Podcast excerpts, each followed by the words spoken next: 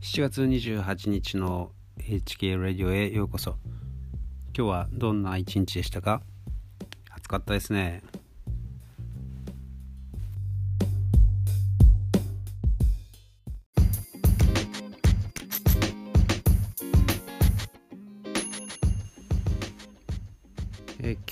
はですね娘の、えー、吹奏楽のですね県大会に行ってきました。娘は、えー、パーカッションをやってるんですけれどまあ1年生ということでですね、まあ、パーカッションの空きがあったので、えー、そこをやらせてもらってます。で、まあ、3年生が抜けた後はアルトサックスをやることになっています。ということでですねまあ娘があ本当はトランペットを、まあ、トランペットをいただいたのでうちにあるのでトランペットを志願したんですけれども、まあ、先生がですね、まあ、アルトサックスやりなさいということで、まあ、アルトサックスに決まってしまったんですけれど僕としてはですねなぜテナーじゃないんだというふうに、えー、まああ聞きましたがまあ先生がアルトというのでまあ仕方なくアルトをやることになりました。まあ、僕の好きなアルトサックスのプレイヤーまあ何人かいますが、まあ、でもそんなにたくさん知っているわけでもないですけれどそうですねえー、ロン・ブラウンさんとかですね、まあ、これはあのクリスチャンのまあ、ゴスペル業界ではあ特に有名だとは思いますが。まあそれ以外で言いますとデイビッド・サンボーンとかとかですね。まあかっこいいですね。それから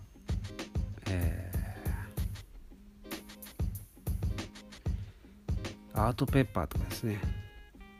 好きですね。えー、それからポール・デズモンド。とっても大好きですね、まあ、夏になるとポール・デズモンドが聴きたくなりますね、まあ、別に夏じゃなくてもいつも聴いてますけどポール・デズモンドとジム・ホールの、えー、作品ですね。まあこれは僕にとってはもう本当に、えー、超名盤の名盤ですねえー、特に Take10 というアルバムが僕は好きです。まあその他にアルトプレイヤーといえば絶対に外せないのがチャーリー・パーカーですね。まあその他にもメイシオ・パーカーとかですね。えー、そうですね。まあ、他にもいますよね、えー、ジャッキー・マクリーナとかキャノンボール・アダレイとか。ですよね。まあでもまあそんなあのジャズファンじゃない人からしたらそんな名前言われてもわからんわと、えー、思われてしまうのでちょっとすいませんでした。まあとにかくですねあのサックスの音はなんというかこう肉声に近くてですねえー、こうなんていうか官能的ですよね、まあ、でもまああのギターで、そういうことをやろうと思うとですねなかなかああんなあこう音圧もないですしね、えー、またあこう生々しさというのも出せませんね。まあ、ただあ、そこから学ぶことは、あ、たくさんあります。まあ、ああいう感じのイメージでなんとかやれないだろうかというふうにですね、えー、目指すところに、まあ、何かこうギターを超えた何かみたいなですね、えー、ものができるといいと思います。そうですね、えー、ギターならではの表現を追求しつつまあですね。えー、それ以上のものそれ以外のものを取り込むというためにもですね、まあ、他の楽器を他の楽器から学ぶということが、えー、常に、えー、求められます、まあ、その点ですねあのまあ、ピアニストとかあもちろんトランペッターとかですね非常に非常に、えー、勉強になります、えー、そしてもちろんボーカリストですねまあ本当に、えー、ギターという楽器はまあそれらのですね楽器と比べるとどうしてもちょっと本当に、えー、しょぼいなというふうに思ってしまう時があります。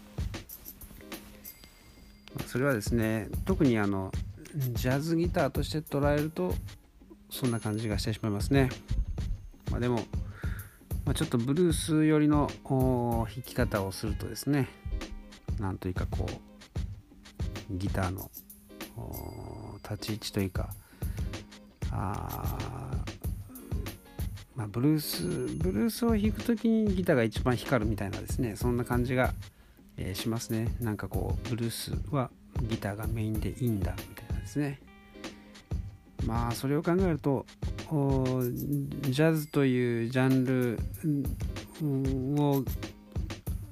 まあ、突き進むというのもですねギタリストというのはちょっとこう素朴にこうやっているのがこう何ていうかそれらしくていいのかなとも思いますが、まあ、ちょっと寂しい感じもします。まあ、それでみんな悪あがきをするわけですが多分そのチャレンジ感が多分、えー、みんなですねこうやめられないという感じになるかなともまあ僕は勝手に想像してます。なんというかこういつまでもこう未完成というかですねこういわゆるこうお手本的なものがまあお手本といえばうん言われてみればあジョー・パスダの、えー、バニ・ケセルとかですねそういうのを挙げられるとは思うんですけれどまあそうですねこういわゆるホームプレイヤーとかですねピアニストとかと比べるとどうしてもいわゆるジャズザ・ジャズっていうですね感じにはちょっとならないのが残念です。まあいつも話しますが、えー、その中でもですね、えー、思いっきり、えー、ブルースにブルースにですねよって作ったあケニー・バラレのですね「えー、ミッドナイト・ブルー」というアルバムがあ売れに売れたということはあそしてまたアルフレッド・ライオンがですねフェイバリットの、まあ、3枚のえ1枚3枚のうちの1枚というふうに挙げるほど、えー、ブルーノートですね。ブルーノートレーベルを作ったアルフレッド・ライオンが、えー、フェイバリットだというふうにですね、まあ、棺桶に、えー、まで、えー、持ち込んだ3枚のうちの1枚であると、まあ、そういうふうにですねいうあたり、えー、まあ僕はですねあのやっぱりえー、ギターを弾く限りですねこのブルースとの接点というのをですねやっぱりそのパーセンテージというのを多めに取っていきたいなと思うのであります。まあ、革新性というかですねこう革新性というものだけを追い求めるのはあまり僕は好きじゃないんですね。えー、やはりどこから来たかという部分をみんなにですね、えー、分かってもらえるっていうのはあコネクトしやすい、えー、ですから、えー、やはり、えしっかり人とコネクトできた上で、え何か自分の個性というものをですね、えこうまあ味わってもらえるような感じになりたいですね。まあ話がそれにそれまくりましたが、まあ、いつかですね娘と一緒に演奏できるようになれたらいいななんてまあ密かに、えー、狙ってます。で、まあ、うちでもですね最近は、まあ、サックスの曲をですね、よくかけるようにしてます。まあ、少しでもいい音にですね、えー、触れてもらえるようにと思って、えー、気を使っています。ということで、えー、最後まで聞いてくださってありがとうございました。ではまた明日。